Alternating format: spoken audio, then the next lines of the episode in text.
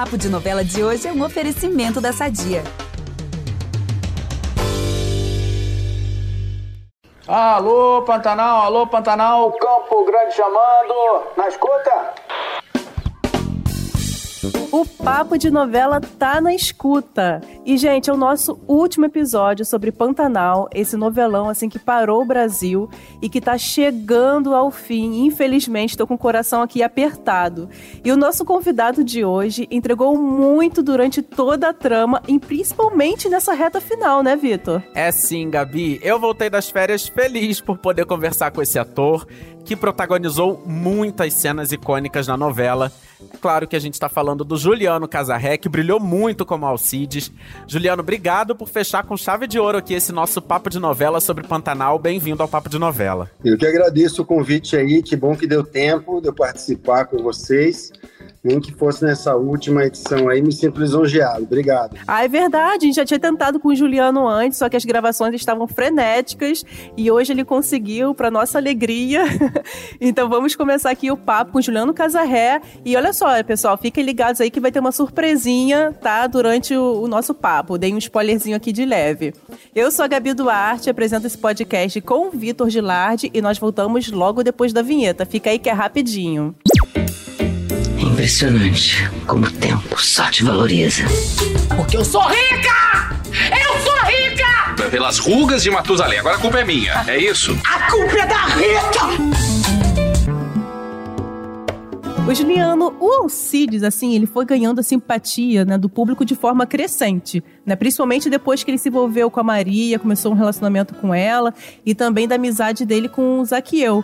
E eu acho, assim, brilhante a sua interpretação, porque né? É um peão, assim, meio brucutu, mas ao mesmo tempo tem um coração gigante, super sensível, né? Ele sempre se tá se emocionando e emocionando o público também. Você, por um acaso, assim, já pensou se o Alcides é um dos personagens mais complexos da sua carreira, mais cheio de nuances? O que, que você acha disso? Olha, eu, eu não tinha feito essa reflexão assim, se ele é um dos mais cheios de nuances da minha carreira, mas pensando rapidinho aqui, eu concordo com você, eu acho que é de alguma maneira, eu, eu tenho trabalhado esses valores assim nos personagens meio intuitivamente ao longo de toda a minha carreira.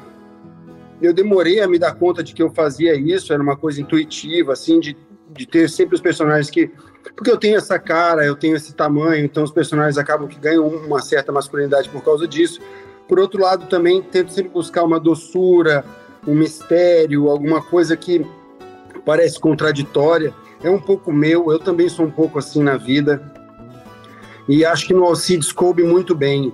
Acho que no filme Boi Neon, que é um filme que eu fui, ganhei um prêmio importante no Brasil, um filme muito, é, muito querido por quem assiste, também tinha isso, assim.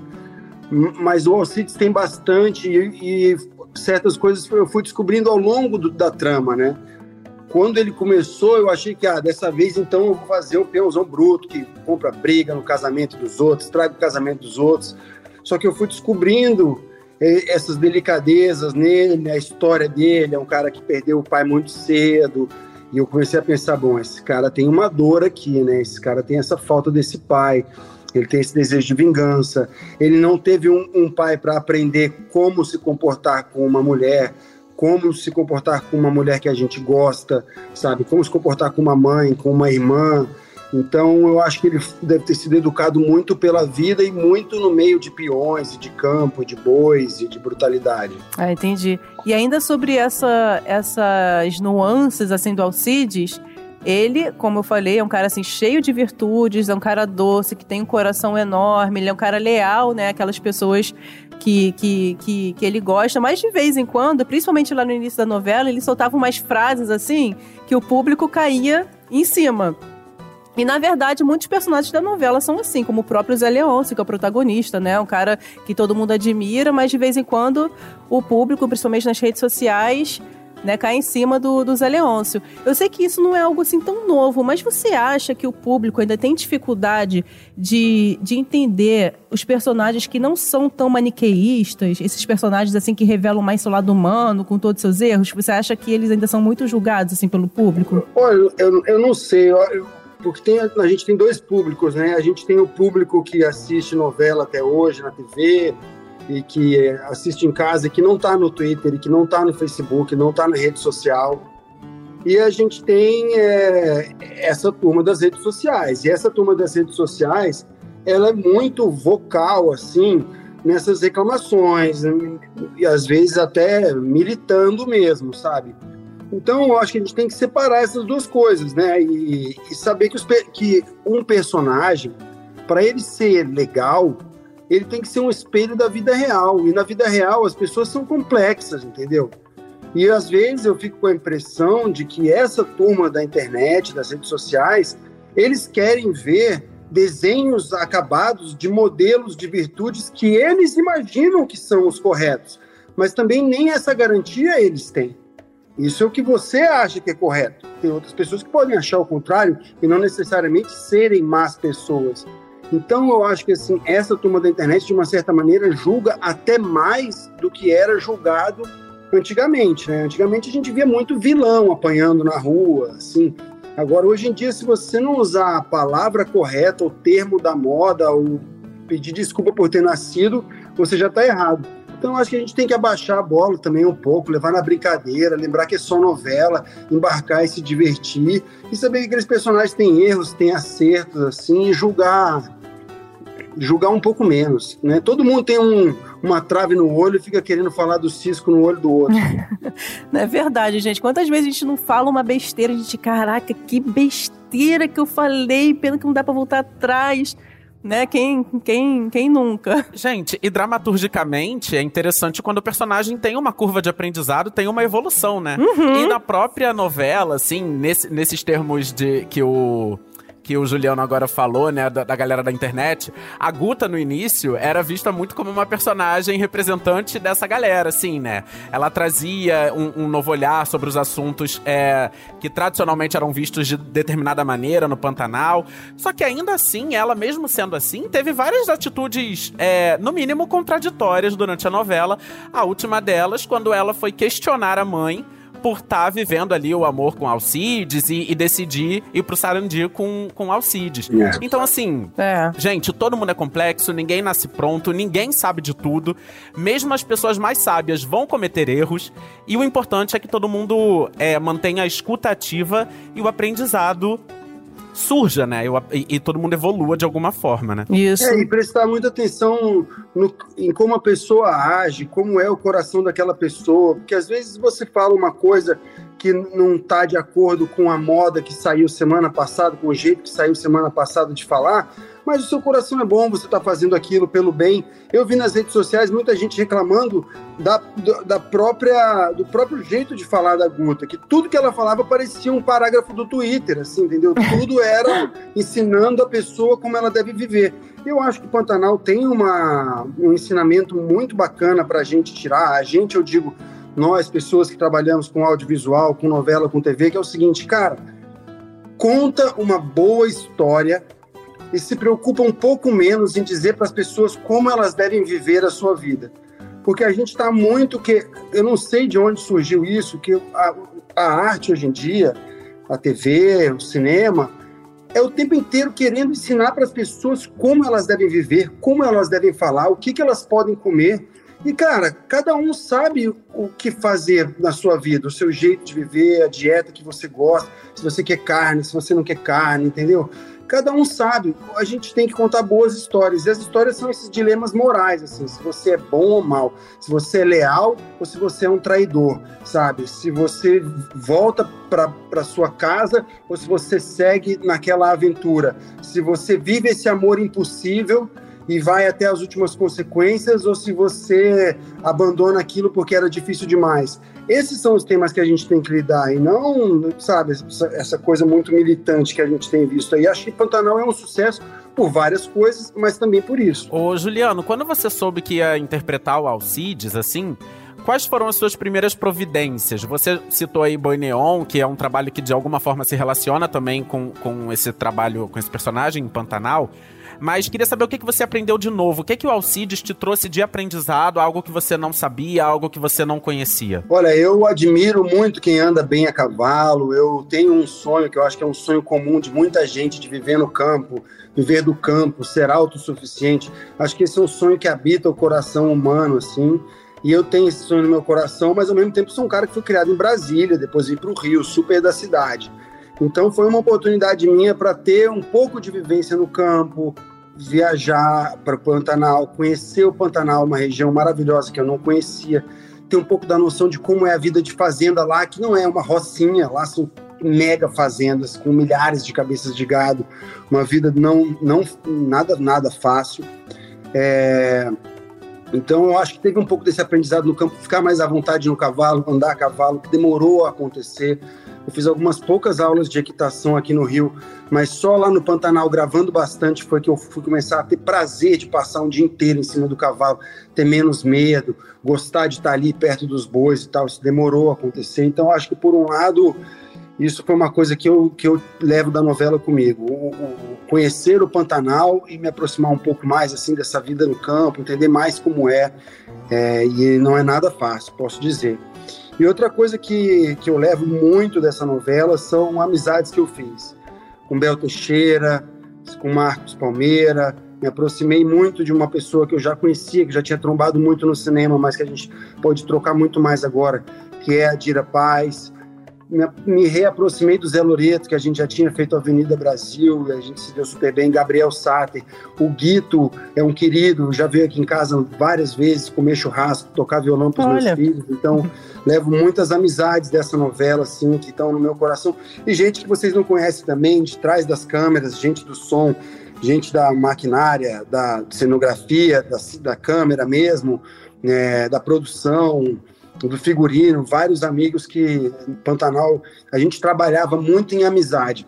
A novela nem sempre foi fácil de gravar, teve viagem, teve surto de Covid no Pantanal, teve um monte de dificuldades mas a gente trabalhava com uma amizade, uma vontade de fazer tão grande que o processo foi harmônico. É, acho que essa é até uma das principais marcas da novela, assim, é a unanimidade, todo mundo do elenco destaca essa sintonia que rolou, é, não só entre o próprio elenco, mas entre toda a equipe, e também a gente acompanhou, né, pelas redes sociais, assim, as fotos. É, a gente todo... adorava acompanhar, Nossa, as dancinhas. Incrível. Era uma novela paralela, assim, né? Enfim, então, é, é, realmente, isso transbordou em cena e certamente contribuiu para o sucesso, enfim, retumbante da novela. Agora, falando sobre uma cena recente do Alcides, assim, uma, uma cena muito marcante, é, teve a questão da violência, né? Que ele sofreu na pele, na, na, mão do Tenório. Lembrando que ela foi, assim, aclamadíssima pelo público, pela crítica, vários elogios quanto à sua atuação da Isabel e também no Murilo Benício.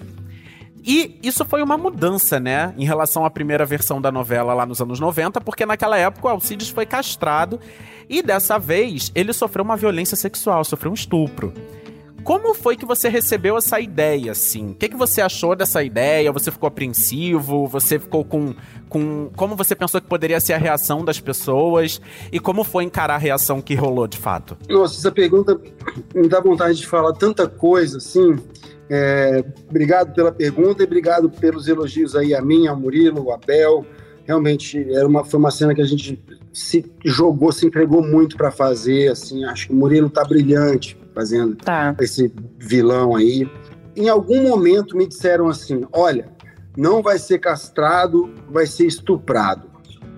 Aí eu achei meio bizarro, sabe? Eu falei, pô, gente, mas, desculpa, mas é pior que castrar. Como é que o Tenório vai ter uma ereção com Alcides, cara? Que loucura louca é essa? Entendeu? Aí foi, não, não vai ser bem um estupro, vai ser uma curra, vai ser uma coisa, desculpem as palavras fortes aí, mas não tem como se referir de outra maneira. Então eu acho que da maneira como ficou, eu estou dando um, um, um, spoiler aqui que eu acho que a, a, novela deixa muito aberto. Pode ser o que você quiser, eu acho. Gente, foi uma violência. Eu acho que uma violência lá naquela região do corpo. Eu chamaria isso mais de uma tortura do que um estupro, sabe? É sexual porque eu acho que é naquela região do corpo, mas eu acho que não é um estupro, é uma, é uma tortura. O Tenório se utilizou de instrumentos ali para fazer muito mal ao Alcides de uma maneira muito humilhante. E a gente viu que o Alcides ficou quebrado, né? O cristal rachou, assim. O Alcides está muito mal por dentro. Inclusive, não está conseguindo nem ficar com a Maria junto e tal. Agora, nos últimos dias também, eu acho que ele já está querendo se afastar da Maria, porque ele precisa resolver essa vingança. Ele não pode estar perto dela, porque a Maria volta e meia fraqueja. Ela fala: Não, pensa bem, será que é isso mesmo? Então, eu acho que ele intuitivamente está se afastando dela também para poder realizar esse ato. Que é difícil para ele, porque vocês têm um coração bom. Ele, a novela inteira falou que queria matar, mas ele não mata qualquer um. Ele precisou chegar nesse ponto com o Tenório para finalmente criar a coragem de agir. Aí eu queria só falar uma coisa sobre como o público recebeu, porque, assim, claro, milhares de é, recepções diferentes. Mas teve gente que falou assim: não, gente, eu achei violento demais. Eu levei isso como um elogio, porque você vê muito pouco do que aconteceu. Então, se a violência imprimiu, foi uma violência que a nossa atuação imprimiu. Não foi uma poça de sangue, não foi um troço, um corte na cara foi uma violência psicológica. E aí algumas pessoas falaram assim: ah, não, gente, mas isso é mal demais, é ruim demais, eu não consigo ver, não quero mais ver. Aí eu, eu penso o seguinte, cara: se a gente tirar a maldade da arte, acabou a arte. Você não tem mais a literatura russa, você não tem mais Shakespeare, você não tem mais as tragédias gregas, você não tem mais nada que interesse, entendeu? Porque a arte também é a representação da maldade e a superação da maldade pelo bem. Né? E às vezes não, às vezes, inclusive, tem filmes e livros onde o mal vence e você volta para casa com aquela pedra no peito, assim, te oprimindo. Então eu não acho que foi violenta de, assim, demais, desnecessariamente violenta. Eu acho que ela representa algo que poderia acontecer. Acho que nesse interiorzão do Brasil, um fazendeiro violento poderia muito bem castrar o peão que transou com a mulher dele, entendeu? E não seria uma castradinha cuidadosa, não. Ia pegar, ia passar o facão e arrancar tudo, entendeu? Ou poderia fazer a tortura que o Tenório fez. Então, eu estou muito feliz assim com a maneira como foi resolvido, porque eu achei que foi elegante, Isso. sem perder a potência. É, eu acho também, porque quando teve spoiler de que ia rolar essa cena, todo mundo ficou apreensivo, né? Gente, vou querer nem ver no dia, meu Deus do céu. E quando essa cena ficou assim com os gritos do Alcide e a perspectiva da Maria, aquele olhar dela de desespero, de pavor. Gente, foi genial a forma como foi conduzido, né? E a outra coisa que eu acho que foi muito importante essa cena, ter essa cena na novela, porque assim, o Tenório, todo mundo já tinha asco dele. Mas sim, a maioria dos crimes que ele cometeu foi falado que ele cometeu no passado, né? A gente sabia através do que falavam. Claro que tem a forma como ele tratava a Maria, que era horrenda. Mas agora sim o público pôde ver né, algo assim horrível que ele fez e sentia assim nojo dele, vontade que ele exploda, que ele morra mesmo, né? Então acho que foi muito importante assim para o público sentir essa, essa raiva assim do, do Tenório, que é o grande vilão, né, da novela. É, e essa raiva que a gente sente dele agora, que é a humilhação e a raiva do Alcides, constrói a morte do Tenório, né? Nos traz o momento que a gente vai viver aqui no final. Sim, gente, um salve aí à direção, elenco, produção, todo mundo que esteve envolvido aí com essa especialmente com essa sequência, porque realmente foi um dos pontos altos de Pantanal. Foram quantas horas de gravação? Imagino que tenha pegado um tempão, né? Assim, qual foi o momento mais difícil para você nesse, nessa gravação em si? Ó, essa cena a gente começou a gravar no Pantanal. Porque no Pantanal a gente gravou a porta aberta e aí a gente vai para dentro, corta para Rio de Janeiro. Lá no Pantanal também a gente gravou quando o Murilo sai da tapera e a, e a, Maria entra, e gravamos lá no Pantanal também muito uh, aquelas coisas do, do, rosto da Maria, a Maria por fora da casa. Então a gente gravou isso, eu acho que lá para maio. Olha! Isso foi em maio. Nossa! E aí agora, alguns meses, algum mês atrás, mais ou menos, sei lá, três semanas atrás, a gente gravou a parte interna, que foi todo aquele diálogo e depois eu amarrado ali. Não, para mim eu acho que não teve uma dificuldade muito específica, assim. Não foi uma cena muito sofrida de fazer, para falar a verdade, porque, cara, a Bel e o Murilo e eu, de uma certa maneira, já com várias novelas, toda a experiência que a Bel tem na carreira, o Murilo, cara, a gente dava uma desconcentrada entre uma cena e outra. Murilo contava uma piada, a gente voltava para cá, entendeu? A gente voltava para o mundo, assim, ficava ali. Eu tava meio incomodado com a corda, porque eu queria fazer uma coisa até que eu fiz e nem aparece tanto, sabe? Eu apanhava e ficava pendurado pelo braço, assim, o joelho dobrava. Então eu me joguei até mais do que tem ali, assim. Então fiquei com os pulsos um pouquinho machucados, nada demais também. Mas foi uma cena, ao mesmo tempo que era dura, é, é, aquela coisa, a gente já tem tanta experiência que a gente conseguia entrar naquele lugar, corta, sair, dá uma respirada, vamos lá, fazer de novo, pá, intensidade, volta. Então não foi uma coisa que eu tive, eu passei semanas dormindo, amarrado, Ai, me bom. torturando para fazer, foi tranquilo. A, a Isabel veio aqui no podcast uns meses atrás e ela tinha dito realmente que já tinha começado a gravar essa sequência. E aí eu queria até registrar que esse é um dos pontos que eu acho mais impressionantes do trabalho de ator de TV, ator de novela, que é como vocês conseguem assim, vocês, vocês gravam uma parte da cena aqui, mesmo sequências super importantes e intensas como essa. E aí a outra parte vocês gravam outro dia, em outro horário. Enfim. E, isso e... buga minha cabeça também. Por quê? Por que, que isso buga a nossa cabeça? Porque o sentimento ali tá o mesmo. Como é que não perde a conexão? Como é que, sabe? Como é que não. Como é que você acessa de novo aquela sensação tão intensa naquela mesma intensidade, naquele mesmo registro, de modo que não fica uma parada meio. É, a gente não vê nenhuma variação. Não dá realmente para pensar que aquilo não foi gravado em sequência, assim. É muito louco é e, e, muito incrível ver vocês fazendo isso. Parabéns. Obrigado. É, é um trabalho de equipe para que isso aconteça, né? Então, muitas vezes a gente chega numa cena lá e chama o diretor e chama a continuista e pergunta: cara, onde é que eu tava antes daqui? Da onde eu tô vindo? Aí a gente pega, abre lá os roteiros e fala: olha, tu acabou de sair da casa do Tenório e brigou com a Guta. Aí tu, ah, então eu tenho que estar tá meio assim, tá, lembrei, lembrei. Aí às vezes você já gravou aquela cena, às vezes você não gravou, né? Mas você, ah, não, então tá, então beleza, não posso estar muito feliz. Então é um trabalho muito grande ali junto com a continuidade para a gente acertar isso. Em Pantanal, isso era mais difícil ainda, por quê? Porque geralmente na novela, você vai lá, monta, a gente monta e desmonta o cenário toda hora, né? Então, montou o quartinho do Alcides, digamos. Naquele dia eu vou gravar a cena do capítulo 140 no quartinho do Alcides, do 141, do 143, 147, do 152 e do, sei lá, 169. Mas assim, é um tanto de capítulos assim que você vai para frente. Você vai do 140 ao 160, digamos, 20 capítulos. Em Pantanal, a gente tinha uma viagem para o Pantanal que é gravado o capítulo 0 ao capítulo 78 entendeu? E depois, na segunda viagem, a gente gravou, tipo, do capítulo 78 ao capítulo 168. Nossa. Então, você podia fazer qualquer coisa no Pantanal. Eu e a Bel gravamos o fim da novela cinco meses atrás. Meu Deus. Caramba, gente. A gente não sabia como a gente ia estar. Tá, se esse casal ia crescer, se a gente ia descobrir coisas e tal. A gente gravou isso cinco meses atrás. Caramba. Olha, gente, por falar nesse casalzão aí que roubou o coração de todo mundo, da Bel, maravilhosa Isabel Teixeira, que esteve aqui com a gente, né? Olha, a gente tem uma surpresinha aqui que acho que você vai gostar, hein? Oi, pessoal do Papo de Novela. Bom, me pediram, assim, há cinco minutos atrás, para eu gravar um vídeo ou um áudio contando como que é gravar com o Juliano Casarré. Eu imediatamente abri esse celular e tô falando aqui agora sem, sem ter pensado muito antes. Primeiro, vocês sabem, é só voltar lá no, no no episódio que eu participei, como eu sou fã, como eu sou fã desse podcast já há muito tempo. E depois, como eu sou fã do Juliano, ele sabe disso muito bem, porque eu acho que a gente conviveu é, desde outubro até aqui de uma maneira tão harmoniosa, tão.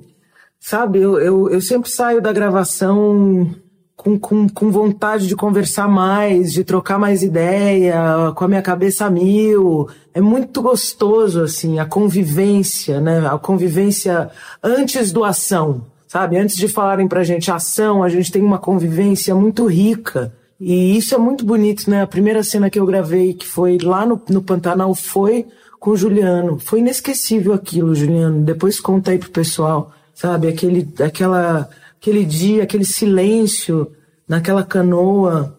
Eu estava tão emocionada, tão emocionada. Foi tão importante olhar ali, você tá ali, você continuou ali sempre. A gente não se despediu, É, no último dia, quando a gente gravou pela última vez, eu eu até sabia, sabe, Juliano, que, que era a última. Você me levou um presente meio por acaso, as cerâmicas que você mesmo fez. E porque eu não queria mesmo me despedir. Eu acho que a nossa parceria continua e tem, tem tanta coisa que eu, que eu queria trocar com você, sabe? Vamos fazer aquele um workshop lá de cerâmica no lugar que você me falou. É, vamos falar sobre livros, sobre literatura. Eu quero que você leia Milton para mim. Ai, que delícia que é. Eu sempre. Lembra que eu também falava para você assim, teve um dia que a gente começou a conversar, eu falei, eu quero ir pra casa ler. Os clássicos, que coisa linda, Juliano. Ó, oh, então gravar com ele é isso. E quando falam ação, é o parque de diversão de uma atriz como eu, sabe? O jogo, o jogo, a entrega desde o começo. Eu saí da Globo na sexta-feira, que foi o último dia que eu tive lá pela novela, e eu tava andando ali, me lembrei, cara, da gente se encontrando naquela preparação, com aqueles. colocaram um macacão na gente, você lembra? Por causa do Covid, e.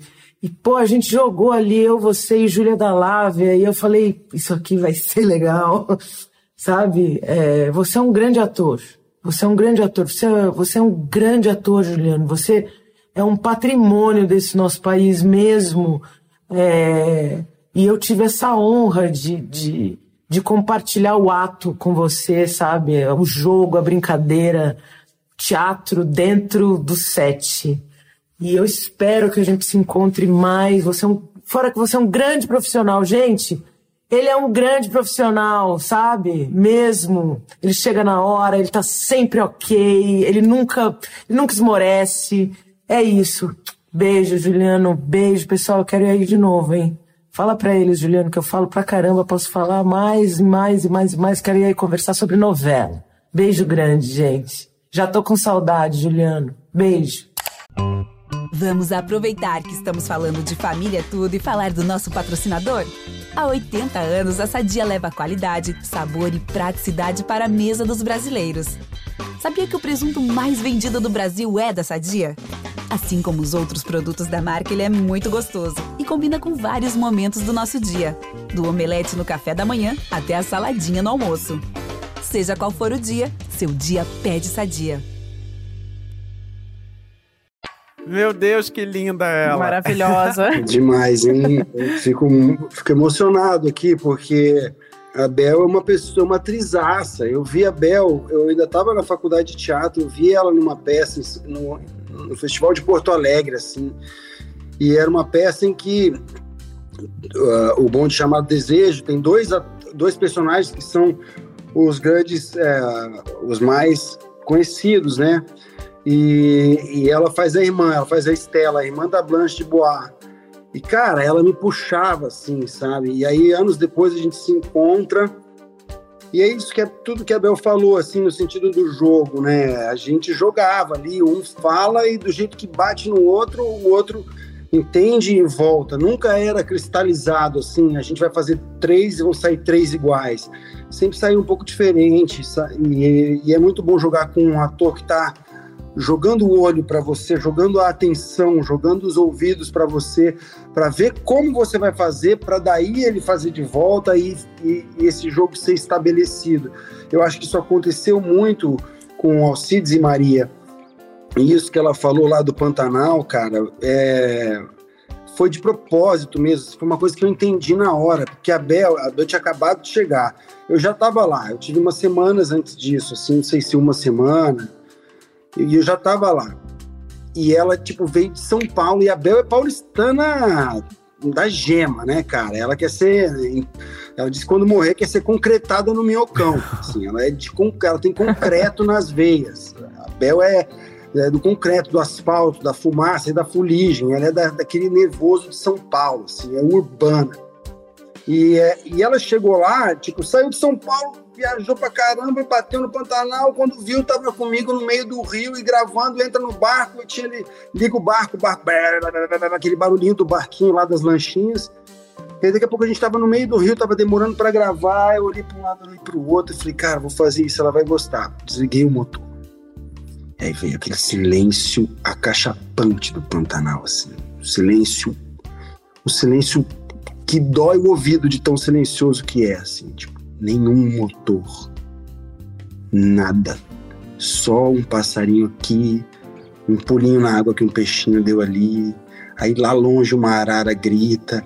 Aí quando você começa a ouvir, tem mil coisas no meio daquele silêncio. E a gente ficou ali calado vários minutos até ajustar a câmera, ajustar o som e tal. E eu falei para ela, né? Pronto, tá aí, bem-vinda ao Pantanal. E aí, cara, ela se deu conta de onde ela tava, sabe? Ela, tipo, porque você vem ligeiro de São Paulo, pega avião, pega carro, não sei o quê, vai no figurino, troca, se veste, maquiagem, entra no barco, vamos gravar. Ali ela parou e falou: Caraca, eu tô no Pantanal, bicho. Esse é o lugar que a Maria Broaca vive. Isso é o que ela escuta. E foi muito bom todo, todos nós termos ido para o Pantanal, porque quando a gente voltou, a gente voltou com esse Pantanal no coração, sabe? Porque é muito diferente você só gravar no estúdio, imaginando como é um Pantanal lá longe, e você saber quais são os barulhos, quais são os bichos, quais, qual é a temperatura daquele calor, o que aquele sol faz na sua pele, na sua cara, entendeu? Pantanal, quando tá sol, ninguém tá assim. É todo mundo assim, ó. Sabe, com a cara franzida, amassada, entendeu? Tirando suor de dentro do olho, suor escorrendo pelas costas para dentro da calça. É bruto o Pantanal. Pantanal é mosquito.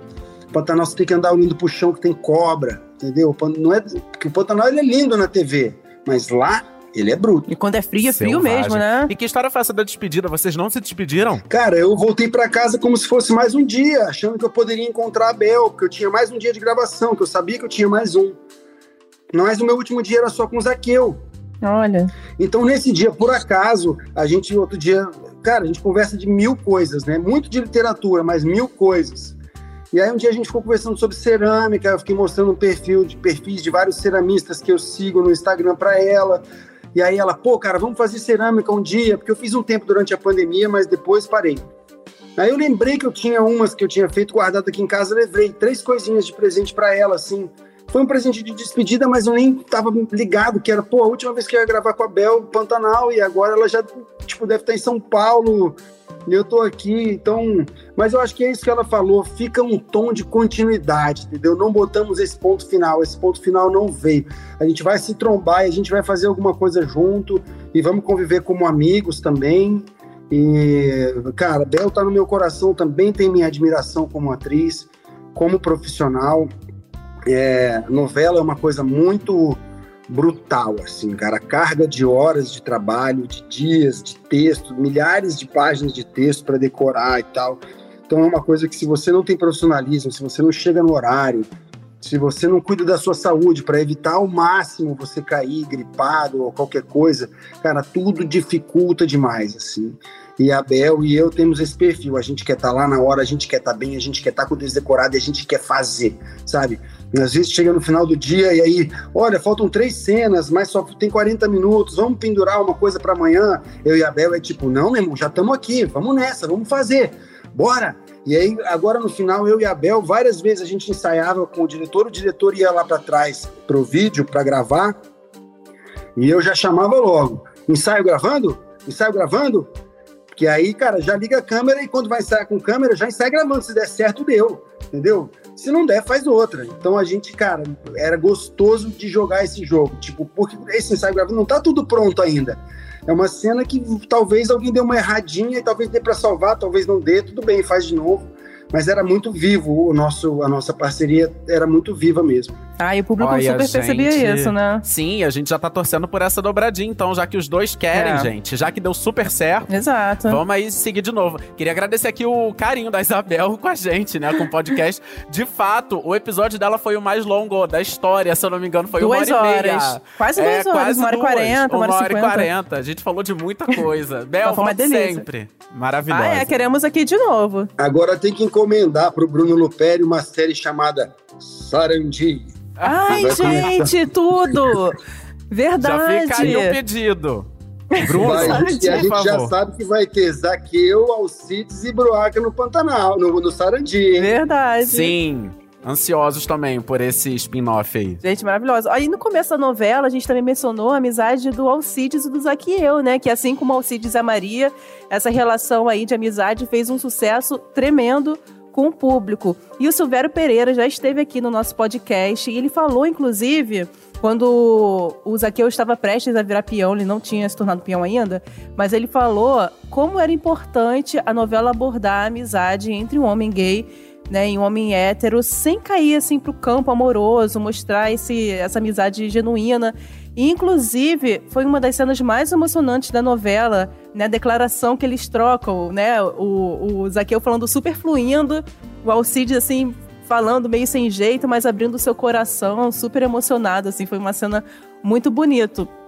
E Alcides, né, Juliana, ele demorou, assim, para entender que podia ser amigo do Zaqueu, né, ser amigo apenas amigo, mas no, no, fim das contas parece que ele abraçou a ideia e super entendeu, né? Abraçou até o Zaqueu como um, como irmão que ele nunca teve, né?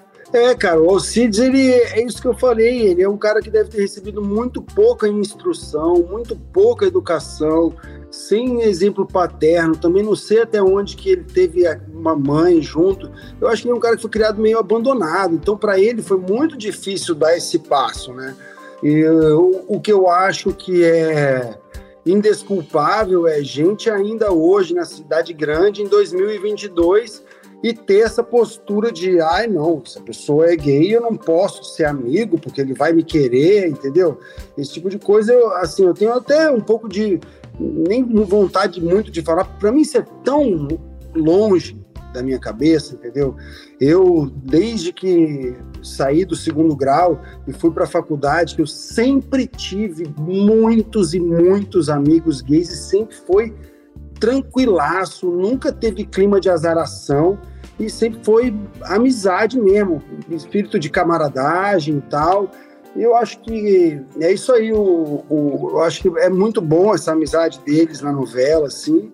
E o que eu gosto muito de ver também é os dois indo para aventura. Zaqueu e Alcides pegando revólver, barco, lança, ainda atrás do Tenório, sabe? Porque eu acho que também dá um lugar novo de que, de que, que é o seguinte: é um personagem que todos sabem que é gay, mas ele não tá ali numa cena que a cena gira em torno, em torno disso. Ele não está ali batalhando pelo direito de viver, ele já está aceito pela fazenda toda, ele já tem um melhor amigo. Ele agora está explodindo bomba, andando de moto, jogando granada, indo para matar o bandido, entendeu? Então é, é dar esse passo além e botar, cara, beleza, isso aí tá tranquilo, isso é só o que ele, é só com quem ele dorme.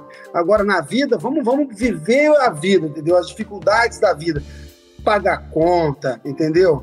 Fazer compra do supermercado, voltar para casa, aguentar patrão chato, entendeu? Eu quero muito ver essa nova etapa onde isso já não for mais um problema e a gente puder ver os dilemas morais que não são os dilemas da aceitação. Ó, oh, já está aceito. Agora vamos ver os dilemas da vida, entendeu? Que, que todos passam, inevitavelmente. Não querendo dizer que não exista preconceito, a gente sabe que ainda existe muito.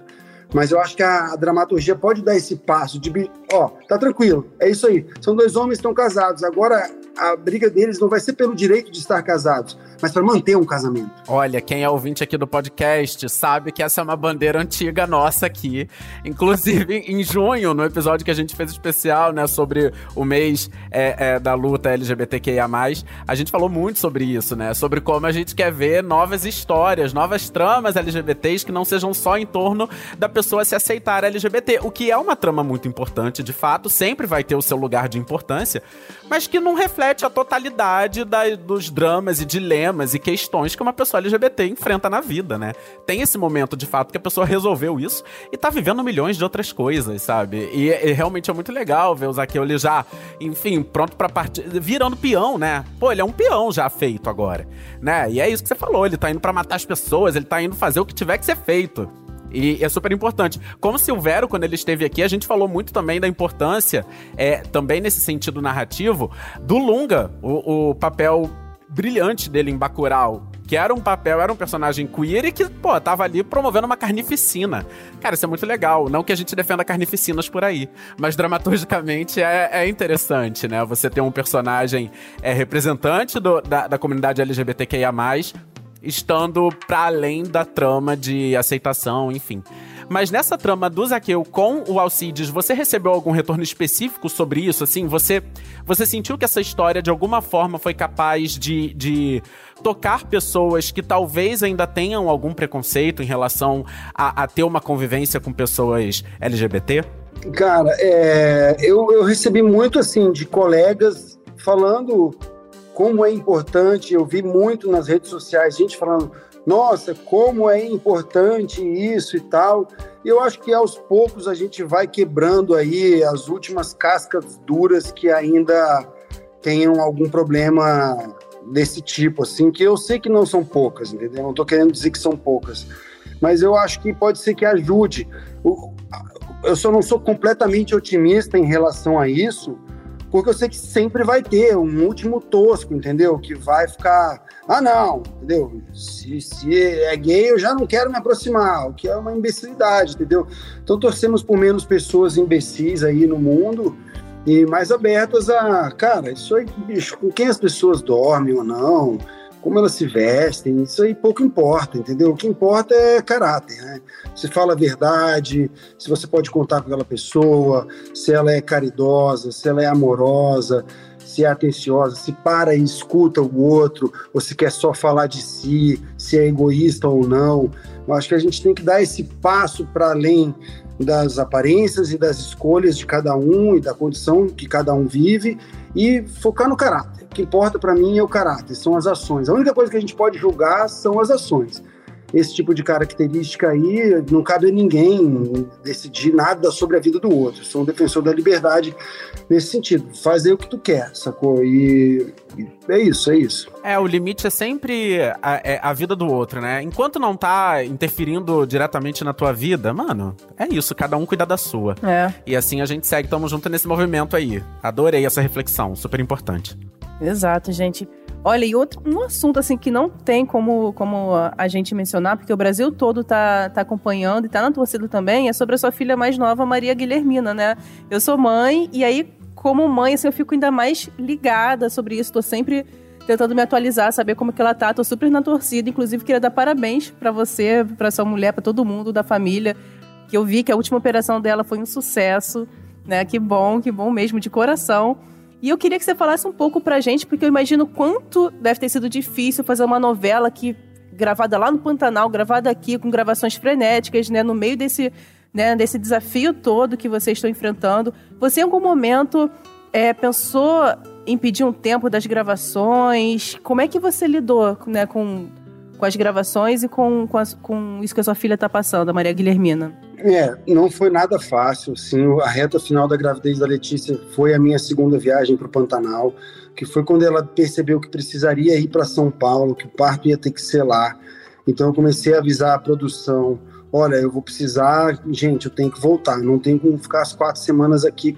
Me manda embora com três semanas mas a gente acabou voltando um, pouco antes e aí era o tempo que eu precisava. Eu vou, na verdade, todo mundo voltou no dia que era o dia previsto da minha volta. Então foi, eu acabei que dei a sorte de não prejudicar ninguém.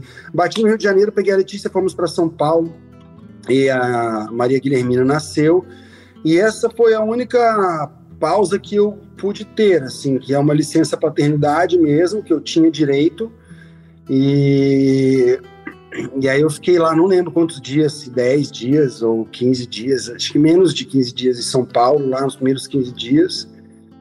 E aí depois já caí dentro, já cheguei no Rio de Janeiro gravando casamento de Jove, que também o Alcide dava um defeito lá e brigava na festa. Uh, e eu acho que assim, eu tinha, a gente, eu e a Letícia, nós tínhamos a compreensão clara de que, um, a família, os outros filhos que a gente tem precisavam de mim aqui no Rio de Janeiro. Então eu tinha que estar aqui, eu não podia estar lá com ela o tempo todo. Os meninos estão indo para a escola, eles em nenhum momento eu, eu consegui sozinho aqui, sozinho não, com a ajuda de babá, né, e tal, mas eu consegui que eles não faltassem escola nenhum dia, não atrasassem a hora de dormir, consegui manter a rotina, assim, estou feliz de ter conseguido isso. É, então era importante que eu tivesse aqui e eu também entendo como artista que o show tem que continuar, cara. A novela tinha que ir para o ar e eu tinha que cumprir as minhas obrigações lá Então foi, foi isso, assim, um pedaço do meu coração o tempo inteiro lá com a Letícia, com a Guilhermina, todos os dias ligando muito, falando com ela para entender como é que tá. Angustiado demais nos dias em que piorava, porque não foi uma linha ascendente, né, até agora. Tivemos altos e baixos, ela teve melhoras e pioras, e ela teve uma piora muito grave num certo momento. Ela fez essa terceira cirurgia e a cirurgia foi um sucesso mas até ajustar todos os remédios, alguns remédios que ela já está dependente dos remédios, aí diminui a dose, ela fica mal, volta com a dose.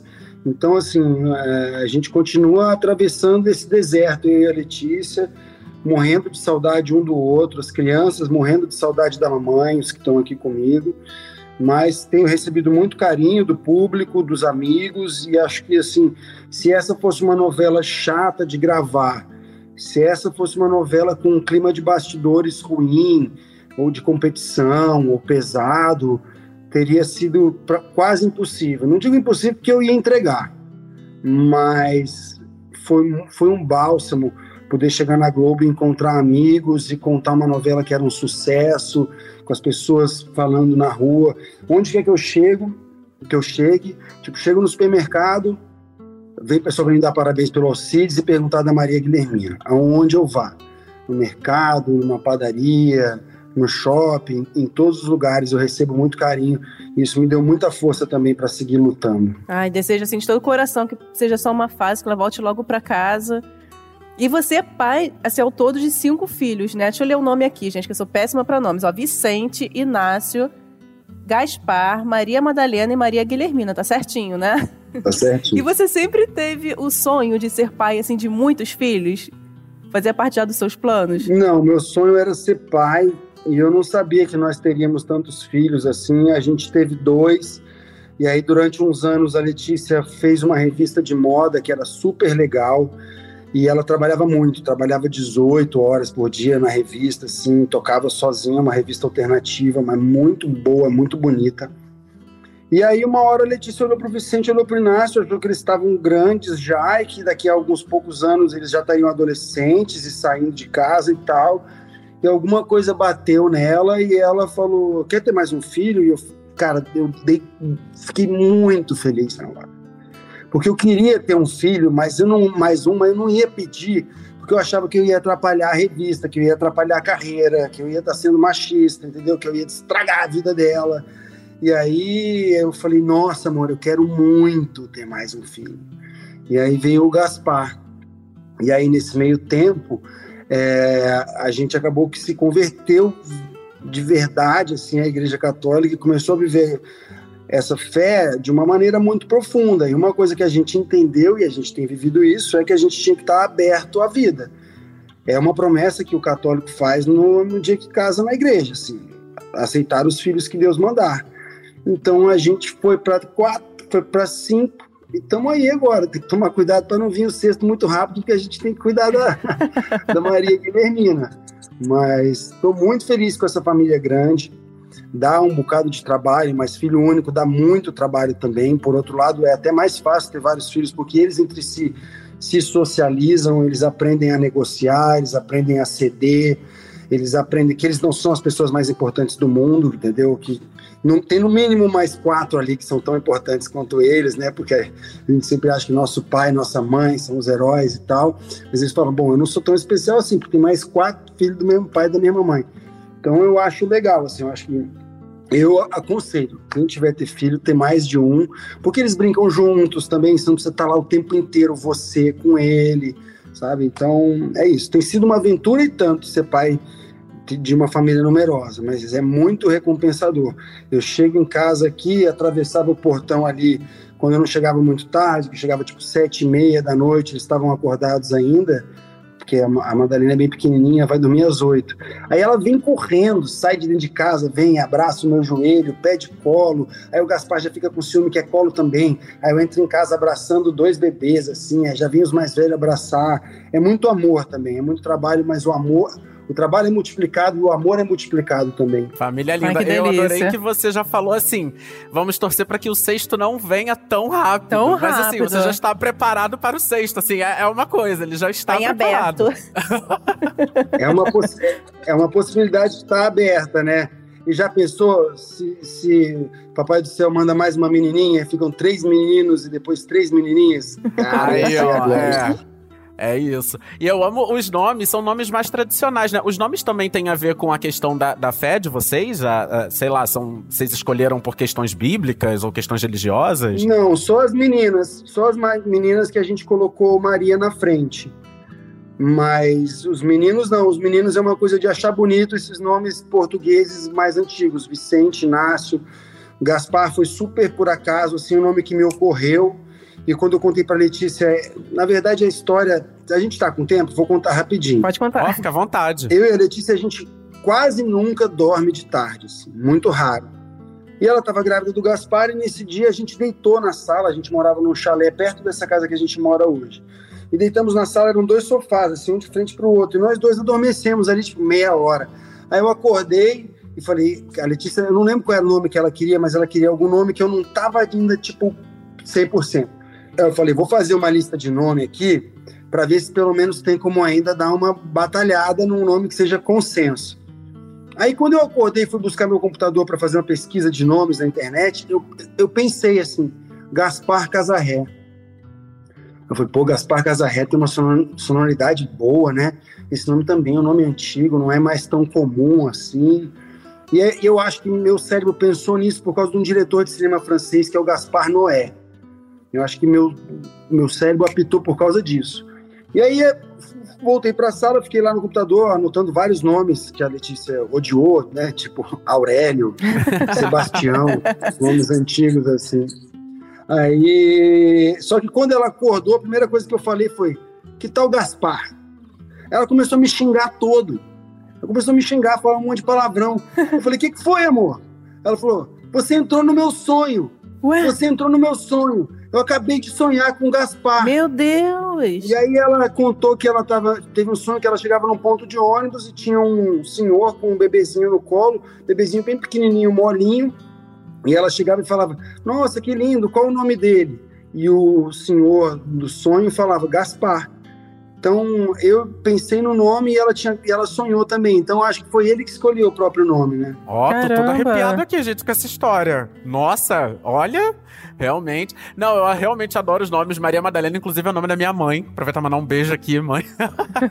é isso. Gente, família linda, torcendo pra recuperação Linda, aí linda. completa da Maria Guilhermina. E vamos ver se um dia virar o, virar o sexto, né?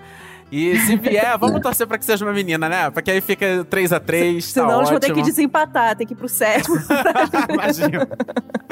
Ai, Deus. Juliano, olha, a gente vai aqui se encaminhando pro fim da- do, do nosso papo aqui no podcast, mas tem uma última pergunta que a gente faz pra todo mundo que passa por aqui, que é a seguinte: qual foi a novela que mais te marcou enquanto telespectador, assim? Uma novela que você vê e que você adora e que você vê no Globoplay e que sempre que passa você gosta de novo na TV, seja na Globo, no Viva. Qual é a sua novela? Olha, eu, eu diria que assim, Pantanal tem me dado muito prazer de assistir. Não é sempre que é fácil assistir uma novela que a gente mesmo faz. Então eu assisto muito Pantanal, às vezes eu perco de noite, vejo no outro dia no Globoplay. Então citaria Pantanal. Agora tem uma outra novela que tá no Globoplay que passou depois também, que é um sucesso em Portugal, que é O Outro Lado do Paraíso Hum, que eu fiz par com outra gigante atriz brasileira, que é Marieta Severo. Eu adorava fazer aquele garimpeiro lá, o Mariano, que também é, não, era muito, não era nem bom nem mal, mas era um cara divertido, solar, era fiel aos seus amigos. Em Outro Lado do Paraíso, nós também tivemos um núcleo, assim como nós temos o núcleo de- dos peões, nós tivemos um núcleo do garimpo, que era sucesso, que era uma homenzada braba, amiga, a gente adorava trabalhar junto, a gente chegava lá e começava a dizer um para o outro como é que ia fazer a cena e dar dica e se ajudar. Então, sempre que isso acontece num núcleo, o núcleo cresce. Eu vejo isso. Quando por alguma bobeira, na verdade, assim, existe um- uma competição grande entre os núcleos, eu vejo que a coisa não prospera. Quando as pessoas entendem que atuar é um jogo de frescobol, onde a bola não pode cair, aí, cara, os núcleos funcionam. E é um ajudando o outro. Um recebe, o outro levanta, o outro corta e, e o jogo vai. Então eu daria essas duas dicas aí. continuar com a gente em Pantanal até o fim e resgatar lá o outro lado do paraíso, que, cara, foi um novelão, Valcir Carrasco, Marieta Severo, Fernanda Montenegro, Lima Duarte, Nossa. sabe de brincadeira? Verdade. Novelão mesmo. E protagonizado por Bianca Bin na, na a Vingança de Clara, que ficou na história da teledramaturgia, ela voltando com a célebre frase: Vocês não imaginam o prazer que é estar de volta. Verdade, icônica frase. Juliano, olha, super obrigado pela sua participação aqui. Parabéns por Pantanal. Deixa aí o convite pra todo mundo então continuar nesses últimos capítulos de Pantanal. Enfim, sucesso no que você fizer daí pela frente. Já tem planos? Temos próxima novela, próximo filme? Cara, tô conversando sobre uma série aí para o ano que vem. Acho que já começa a trabalhar meio que no primeiro semestre. Eu, claro, tô nesse momento que eu preciso dar uma atenção para Letícia, ver se a gente consegue que ela, a pequena, se restabeleça e venha para casa. Eu quero ter de novo a minha família, todo mundo debaixo do mesmo teto. Por outro lado, não queria ficar muito tempo afastado das telinhas, não. Se eu pudesse, eu estaria trabalhando já em janeiro agora, assim. É, porque eu gosto muito de ser ator, cara. Eu gosto muito de atuar. Eu agradeço o carinho de vocês comigo, as perguntas, agradeço o carinho do público comigo e com o Pantanal de uma forma geral. Convido todo mundo a acompanhar aí essa última semana. Obrigado e vamos seguir aí e tomara que Deus me deu a oportunidade de, de, ter uma carreira longa e participar de outros projetos e criar outros personagens que toquem o coração das pessoas, como eu tive o privilégio, o privilégio de fazer no Alcides. Obrigadão, um beijo muito grande. Beijo, Juliano. Muito obrigada pela participação, tá? E sucesso também. Beijo Volte grande. Sempre. Volte sempre. Pode chamar, valeu. Gente, assim vai encerrando a cobertura do Papo de Novela sobre Pantanal. Quem diria? Ai. Tantos meses, tantos episódios, tantos assuntos que essa novela suscitou na gente, né, amiga? E tanto convidado incrível que passou por Isso, aqui. gente. E que, enfim, que brilhou muito na novela. Enfim, gente, tá chegando ao fim. Tô muito ansioso já por Travessia também. Mas assim, ai, vai dar uma saudadezinha do Pantanal, não vai Ai, não? gente, que saudade da gente falar do Berrante. da gente falar com esse elenco maravilhoso, elenco de milhões. Eu tô com o coração apertado, porque aqui a gente é fã mesmo. Mas o podcast Papo de Novela fica por aqui. Como o Vitor falou, em breve teremos aqui um convidado de milhões, aliás, vários convidados de milhões de travessia. Lembrando que toda quinta a gente está aqui com vocês com uma entrevista maravilhosa e também domingo eu e o Vitor fazemos um resumão sobre a semana das novelas. Não dá para perder, hein? É isso aí. Para ouvir os programas, você pode usar o Globoplay ou entrar no G-Show. Nos aplicativos de streaming é só procurar por Papo de Novela. Além disso, gente, assina lá o podcast na plataforma que você usa, porque assim você recebe uma notificação sempre que um novo episódio estiver disponível. Eu sou a Gabi Duarte e apresento esse podcast com o Vitor Gilardi. Nós também produzimos e assinamos o conteúdo desse podcast e a edição é do maravilhoso Nicolas Queiroz. E tá vindo aí Travessia, que começa na próxima segunda. Então, o próximo Papo de Novela de quinta-feira, gente, será com um super talento que tá ali Opa. no núcleo central da trama. Fica aí a dica, vai pensando quem será. Só digo uma coisa, não perca, tá? É isso, não dá pra perder mesmo. Confira os últimos capítulos de Pantanal, essa novela que vai deixar muita saudade. E beijo, pessoal. Obrigada por ter você aqui com a gente. Beijão. Parabéns a todo mundo de Pantanal, um beijo! Câmbio de giro.